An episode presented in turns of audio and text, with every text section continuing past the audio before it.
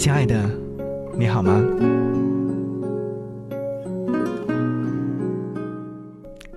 你有没有一种感觉，我们每天都在扮演生活当中的不同角色，吸收外界不同的事物，但又好像我们从头到尾只扮演过一个角色，也从头到尾只爱过某一类事物或者是某一种人。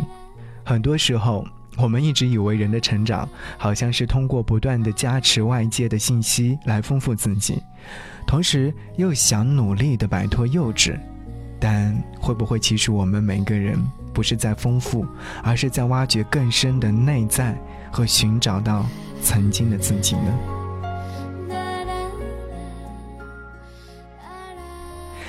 娱乐圈里面有一个人，出道三十几年，发行了二十二张专辑，前后唱了百来首歌曲。他演电影、演电视剧，拿过影后，也拿过视后。甚至是接连出版了好几本畅销书。然而，细细去看，不管是他的歌曲、他的戏剧、他的书籍，反复的表现的都是一个角色，一个对过去爱情无法释怀的纪念者。他是刘若英。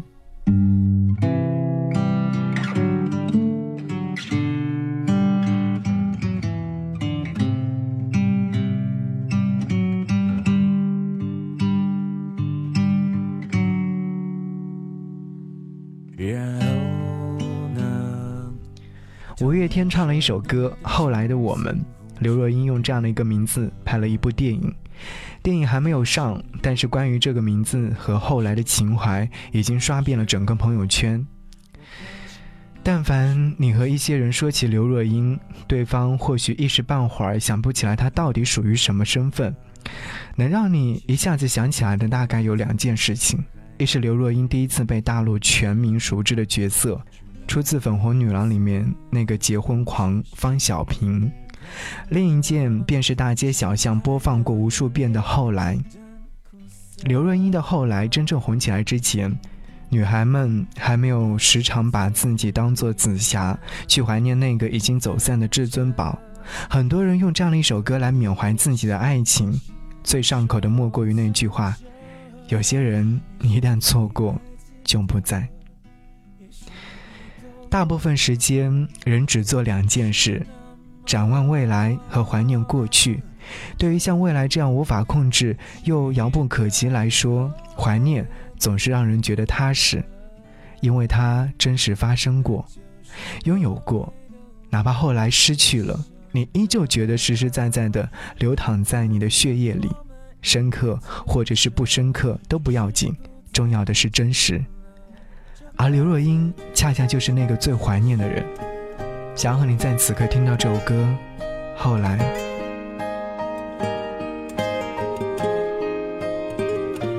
后来，我总算学会了如何去爱，可惜你早已远去，消失在人海。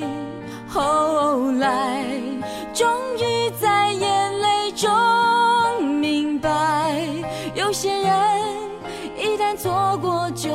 在。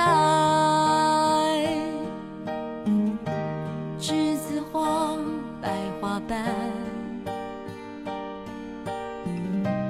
落在我蓝色百褶裙上。爱你，你轻声说。我低下头，闻见一阵芬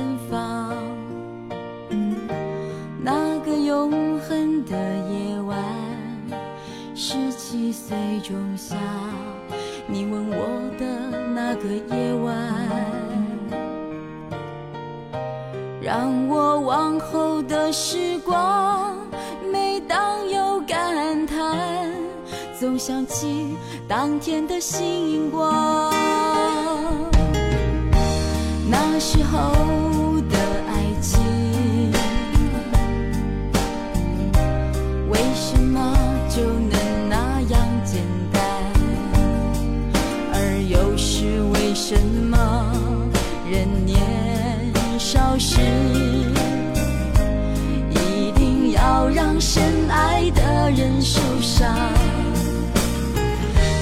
这相思的深夜里，你是否一样，也在静静追悔感伤？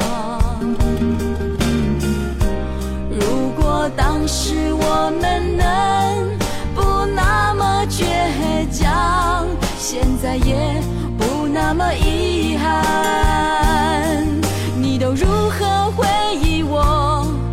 微笑或是很沉默。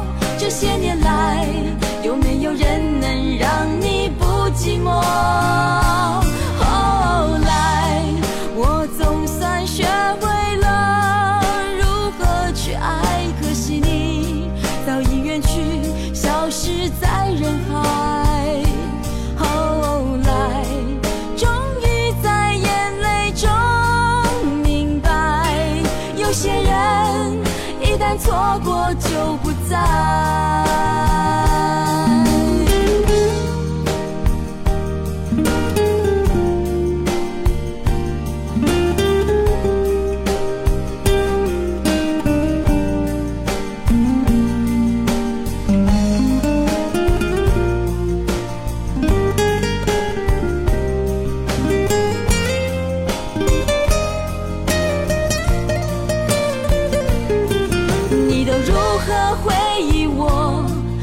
笑或是很沉默。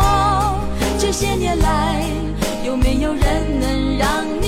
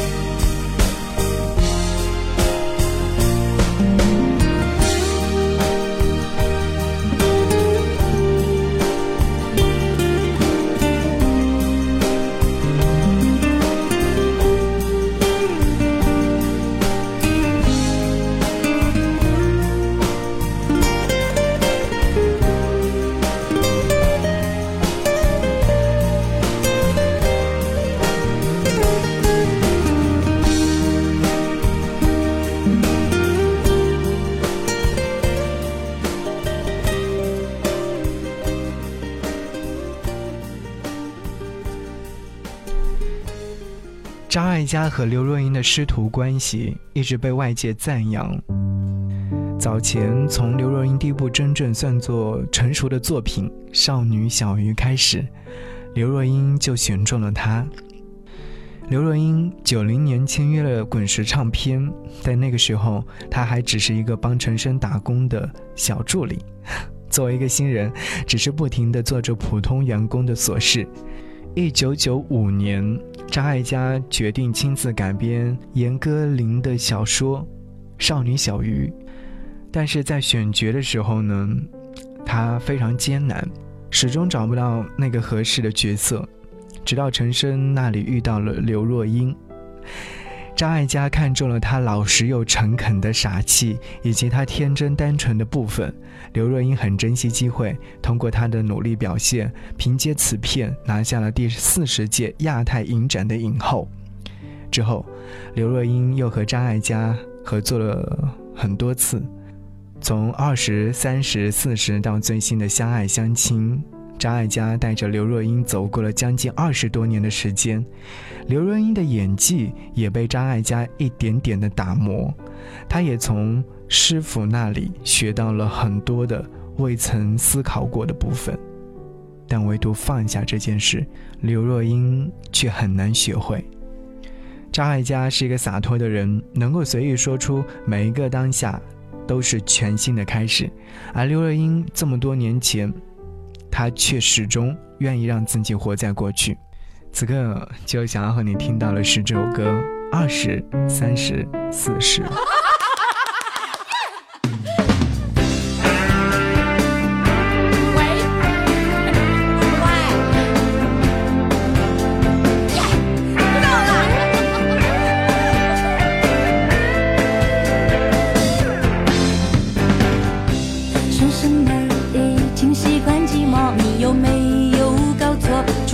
工作还是工作，搞什么？你在替我难过？你还嫌我啰嗦？你这叫做什么生活？一个人心里多想恋爱，真的机会一来，扭扭捏捏不肯放开，空等待，等到脸色发白，等到姑妈不来，求求你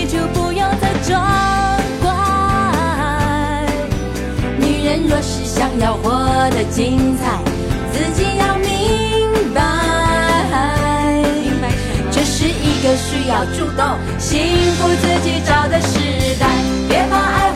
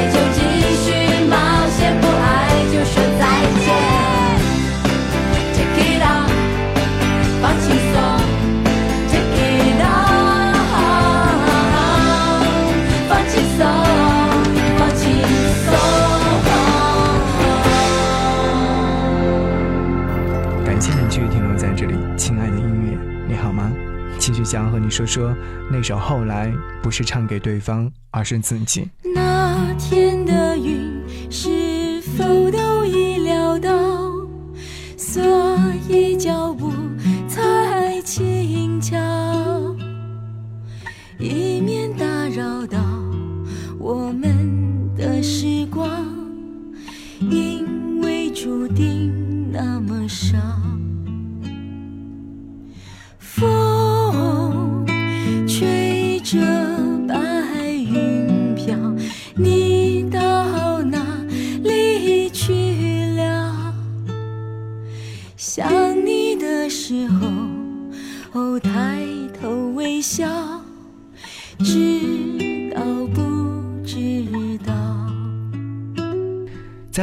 推出第一张专辑之前，她和金城武都是滚石里特别不起眼的小人物。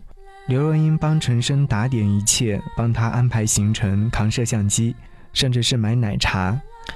刘若英早期的歌曲当中，你能够听到的都是小女生自卑又不敢靠近的情绪，对于自己和对于爱情都不确定。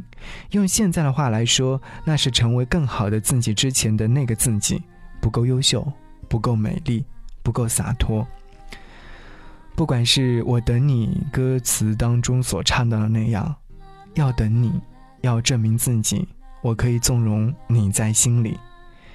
还是对白里面唱到，爱你是我这一生只给你的对白，剧情背景怎么换也一句不改。如果你不来，对白只是独白。或者是说《成全》里面唱的那样。一个人的成全好过三个人的纠结，还有很爱很爱你的里面，如果我退回到好朋友的位置，你也就不再需要为难成这样子。从这些歌曲里面，我们都可以看出，在爱情里面，刘若英给人的样子就是那样的听话懂事，一如她生活的环境，她只能够做个那个乖乖女。没有办法去争、去抢、去努力抓住自己的爱情，而是选择一种妥协、一种等待，甚至是一种退让。这样的不够好，恰恰就是我们每一个人在爱情当中最初的样子。喜欢一个人，委屈的往往是自己，不管自己做什么，都好像做的不够好。或许最开始的时候，大家对待感情都不够成熟。所以认为，只要自己妥协，也委曲求全的渴望对方能够多看一眼；只要自己能够留在对方身边，不惜去改变自己。十七岁最爱一个人的时候，一边大哭，一边希望对方可以停留在自己的未来里。而多年之后，你能记得的，不是人山人海、人来人往，而是那个犯过傻、幼稚、可笑又真挚的自己。但真正因为有这样种种不够好的自己，接连不断的累积，最终终于在后来这首歌曲当中爆发了情绪。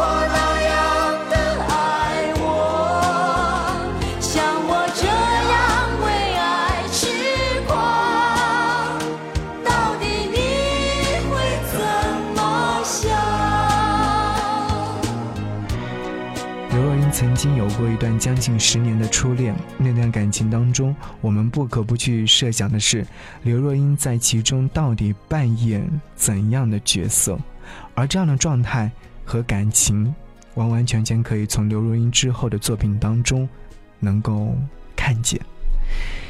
刘若英，一九九五年到九九年是她将红不红又最迷茫的时期。那时候，他已经在电影事业上有所成就，但是在音乐上表现平平。他的专辑销量惨淡，就像我刚刚所说的一样。那个时候的刘若英，所有的歌曲里面都是单一的伤感和卑微。即使是后来这样的神曲，在那个时候也只不过是埋没在她众多情歌当中的一粒尘埃。二零零一年，刘若英举行了自己人生当中的第一次演唱会。演唱会上，她邀请了她的恩师，也是外界一直传绯闻的暗恋对象，在舞台上，她。唱起后来的时候，失声大哭，以至于无数人猜测，甚至是杜撰她和陈升之间的种种感情故事。但是在我看来，那首后来，并不是刘若英唱给陈升的，而是唱给自己的。那是刘若英三十年的第一次，她试图与过去青涩的自己告别，但是，告别，远比想象当中要艰难。或许在这个过程当中，她也是像。张艾嘉那样洒脱的去看待一些事情，但到底还是没有做到。相反，在这之后，他开始时常频繁的回望自己。在那之后，刘若英暂停了在滚石音乐的路程，也是她人生当中的第一次非常大的转折。二零零三年，她转身签约了维京唱片，与江美琪成为同门。姚谦亲自操刀，全心为他打造专辑《我的失败与伟大》，立马摆脱了刘若英过去苦情无助的形象。其中，原来你也在这里，成为当年传唱度最高的歌曲。次年，专辑听说，将分手后的男女情怀表达到了极致。记得当时刘若英在节目专访的时候提到，恋人一旦分手，感情却没有终止，他们总是会不经意的从别人口中听到对方的消息，唤起他们过去的感情。这样的听说，仿佛是对当年后来那种情怀的再三肯定。好，想要用这首歌结束这期节目。首歌，原来你也在这里，是啊。最近他的电影要上映了，你可以去影院当中好好看一看。其实关于刘若英还有很多话要说，你可以在微信平台上搜寻“不只是声音”，回复“刘若英”。对，在“不只是声音”的微信平台上回复“刘若英”三个字，可以继续看她的故事。一起来听歌，下期再见，拜拜。原来你也在这里，是只存在梦境里？为什么我用尽全身力气，却换来半生回忆？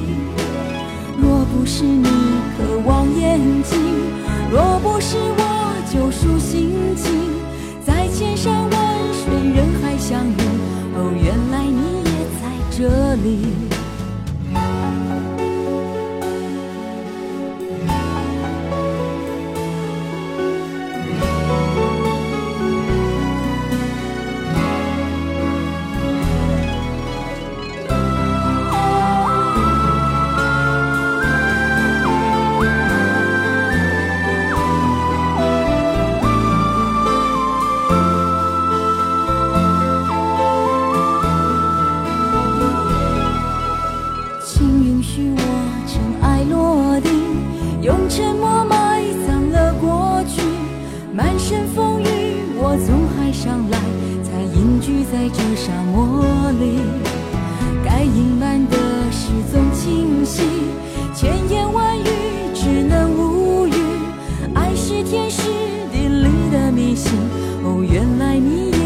这里啊，那一个人是不是只存在梦境里？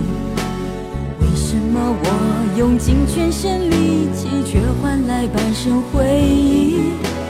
若不是你渴望眼睛，若不。是我救赎心情，在千山万水人海相遇。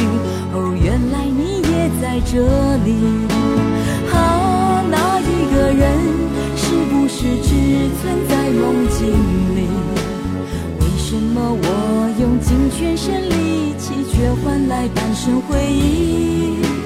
若不是你渴望眼睛，若不是我救赎心情，在千山万水人海相遇。